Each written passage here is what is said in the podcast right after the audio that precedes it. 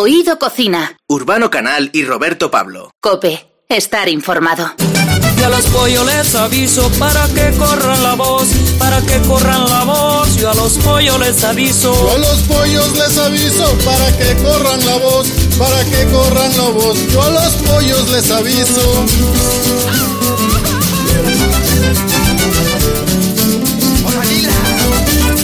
Porque van a hacer un guiso de pollitos en arroz. Yo a los pollos les aviso para que corran la voz. Porque van a hacer un guiso de pollitos en arroz.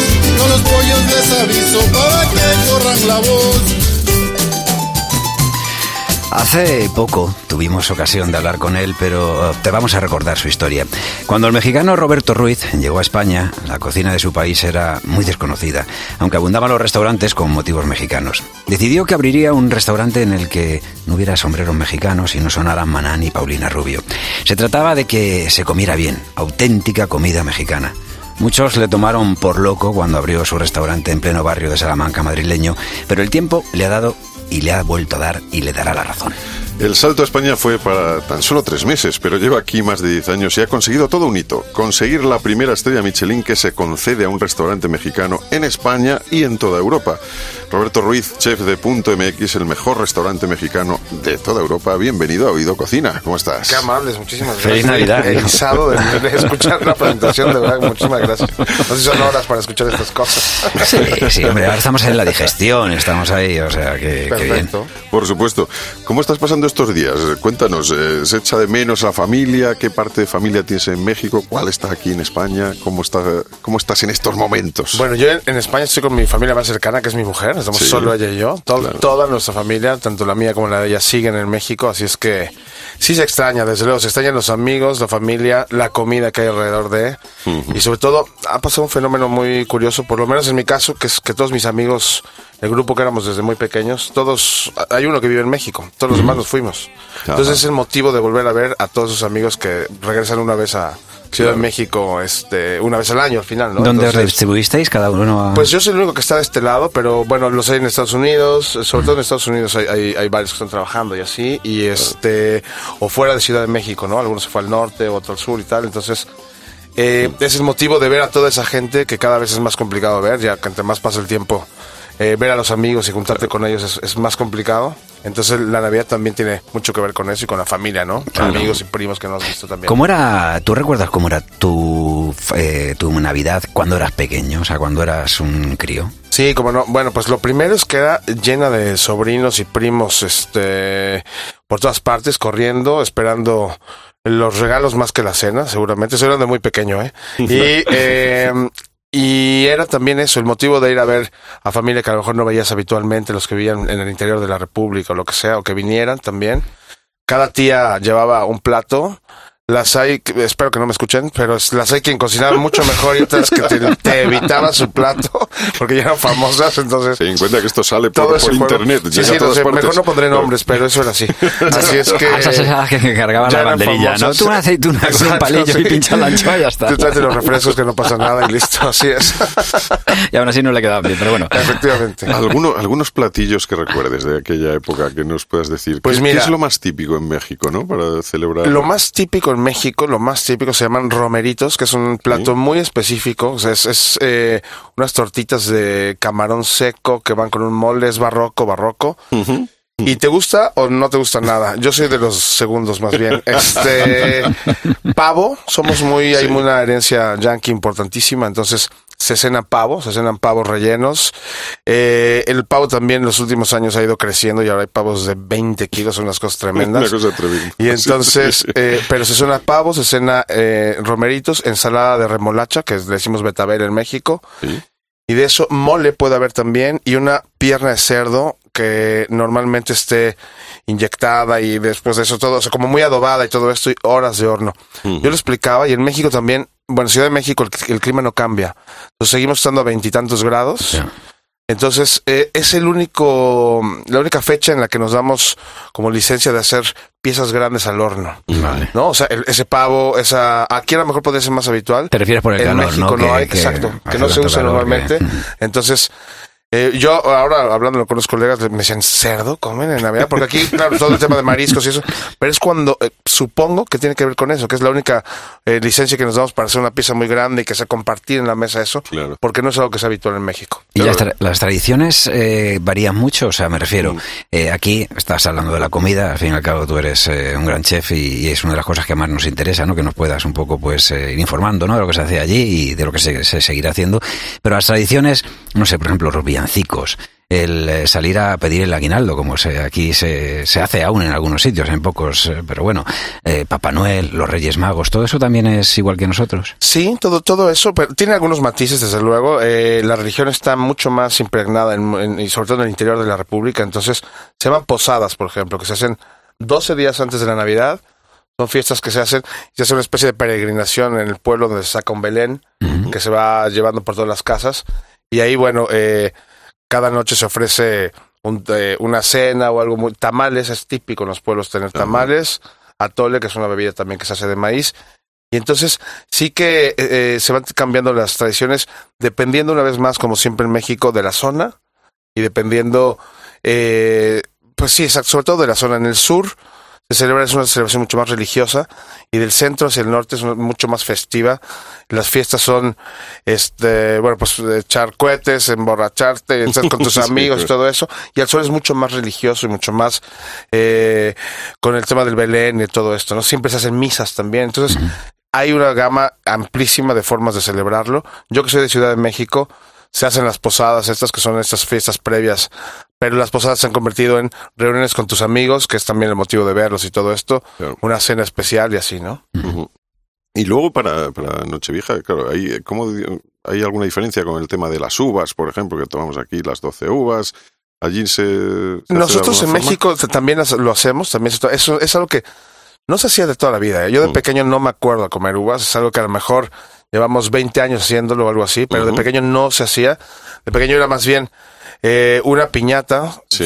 sí, su- piñata se entiende, ¿no? Una piñata, estar con los primos, con los vecinos y con los amigos, romperla. Ah, te iba a decir, no la comía. yo. Estar, no, no, no, no, estar con los amigos alrededor y después de eso una cena y todo esto, ¿no? Una cena, lo más importante también, eso es- lo tengo que decir, es que de la cena de Navidad al día siguiente el recalentado. Entonces hay ciertos protocolos no escritos en que la Navidad es muy familiar Sí. Y al día siguiente el recalentado donde todo el mundo estás así porque pues te portaste mal el día anterior. Entonces hay una comida especial para ese recalentado que es el bacalao. Ah. Siempre se come bacalao. Alguien nos engañó en México de que el bacalao era un pescado increíble y espectacular y que solo lo había en diciembre. Esto que les voy a decir es verdad. Hay casi tráfico de bacalao en diciembre. O sea, las, yo me acuerdo de mi madre de conseguí dos cajas. Ah, qué bueno, yo tengo tres. Y las vecinas así. Y entonces se hace la- a la, a la vizcaína, se llama. Y entonces Sí, claro. con chiles güeros, que es en lugar de las piparras, siempre se mexicaniza un poco. Sí. Y esto en una torta al día siguiente, que es un bocadillo. Según vas amaneciendo, te haces la tuya y así, y al final encuentras a la familia todos a la una de la tarde y vuelve a comenzar la comida, pero ese recalentado ya pueden llegar amigos. Entonces cuando llega tu novia o el novio o el tal, los que no eran parte de la familia más cercana, y eso es así. Luego en Año Nuevo es más de celebrar ce- cenas en familia, pero termina la cena y te vas con tus amigos por ahí. ¿no? También eso es algo lo más habitual que se hace. ¿Y cómo te sientes tú ahora que estos días, eh, estamos ya a, 20 a 29 de, de diciembre, eh, ahora estáis de, de relax, se puede decir, ¿no? O sea, Sí, estos días sí. ya habéis cerrado, o sea, dura, vais a hacer un poquito esto de lo que se llama barbecho o lo que hacen los osos, ¿no? Hiber- hiber- hibernáis. No sé si ya, ya habéis comido lo suficiente para, no- para descansar o justo lo contrario. Ahora, estos días lo que vas a hacer es disfrutar y descubrir cosas nuevas. Sí, veremos un poco, pero bueno, también eh, nosotros Cascabel no, no para. Entonces, bueno, con Salón Cascabel ahí seguimos. Lo que aprovechamos es, si tuvimos un cambio de carta hace muy poco, así es que vamos, lo afianzamos, lo rodamos un poquito más, porque normalmente no tenemos ese tiempo, pero sí con un ritmo mucho más bajo. Yo aprovecho para subirme a la bici. El gusto me dura un mes y medio, en el mejor de los casos dos, pero aprovecho para hacerlo. Es eléctrica, ¿no? Sí, claro, exacto. Sí, dije para subirme, no para pedalear. ¿eh? Entonces, es- eso es lo que trato de hacer. Y, y, y sí de cambiar y de retomar un poquito buenos hábitos, ¿no? Eso es lo que, por lo menos la intención de este año. Así es. Vale, vale. Los, los buenos hábitos, eso también, eso es universal, creo, ¿no? Todos nos planteamos que volvemos a, a empezar de nuevo y que volvemos a... a- a- que, el, que el- el año nuevo nos va a dar una vida diferente Una nueva de la que hemos oportunidad. llevado, una nueva oportunidad, exactamente. ¿Alguna receta que nos puedas recomendar, así con un toque mexicano para poner en esta, en la mesa de esta noche vieja? Y que no sea complicado, o sea, que los Mm. ingredientes se puedan conseguir con facilidad. Pues yo creo que el guacamole no falla y es para todas las para todas las épocas. Lo que estamos haciendo, por ejemplo, ahora en, en, en Punto MX y que es como un guiño a la Navidad es Mm. hicimos una combinación de frutos secos, de pistacho, de nuez de macadamia, de almendras, bien tostaditos, que eso en México no, no las tenemos mucho y no se hace habitualmente. Entonces los tostamos en el horno con mantequilla, después terminas el guacamole con esto y con un poquito de granada. Oh, Y la verdad que le da un toque rico. bien, bien diferente. Lo hace, sí lo hace navideño, ¿no? Entonces, eso fue lo que hicimos darle ese guiño. Pero creo que ese no falla, es el más sencillo de hacer. Eh, es atemporal, ¿no? Entra para cualquier... Y se puede para eh, comenzar una cena, no hay quien no... O sea, yo llevé ayer un poquito una cena con amigos cocineros y tenía que estar con el ojo así porque había que rellenarlo, rellenarlo y rellenarlo, ¿no? No falla el guacamole. Oye, pero el guacamole, ¿cómo lo, cómo lo haces tú? Las cantidades. Porque- Pues mira, voy a poner una, una básica para seis personas, por ejemplo, ¿no? Una cebolla eh, mediana, Ujú. esa la cortamos en daditos más o menos de medio centímetro, menos de un centímetro. A eso yo le pondría, en esta Navidad sí le pondría más tomate para hacerlo un poco más eh, jugoso, por así decirlo. Entonces pondría un tomate rojo, también cortado en el mismo tamaño. Cilantro, eh, creo que lo debe de llevar. Entonces, bueno, pues ahí sí, cuatro ramitas más o menos, bien picado, muy bien picado. El zumo de una lima, un poquito de sal. Y eso, pues si tienen molcajete con el molcajete, si tienen un bowl, molerlo en el bowl. Y luego terminar con un poquito de chile, jalapeño serrano, es fundamental. Ahora cada vez ve- más venden por ahí salsas también. Se puede poner un poquito de salsa verde o lo que sea, y con eso darle un poquito de alegría, que es fundamental. para ¿Aguacate guacamole. le echas? Sí. Aguacate siempre, un poco, perdón, se me olvidó. Es que El aguacate has fundamental. Estaba ¿eh? haciéndolo y digo, como alguno. Me está faltando el, agua- el el aguacate.